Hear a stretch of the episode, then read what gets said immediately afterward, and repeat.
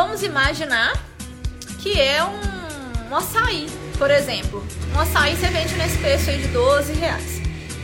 Aí você chega pro seu cliente e fala assim: olha, o açaí é 12 12. Nós temos quatro sílabas. 12 e 12. Lembrando das sílabas, gente, que é o beabá mesmo. Beabá. Nós temos aqui quatro sílabas para pronunciar esse valor 12 12. Enquanto 1254 nós temos sete sílabas. 12 50 e é, aí 4, né? 7. Nós temos sete sílabas. O que, que significa? Que se você puder encurtar o preço, é melhor. Na verdade, se você pudesse falar assim, é 12. Só duas sílabas seria o ideal. Sem você acrescentar mais sílabas nesse preço. Porque quanto mais a pessoa demora a entender o preço, demora a pronunciar aquele preço, mais ela entende que é caro, tá?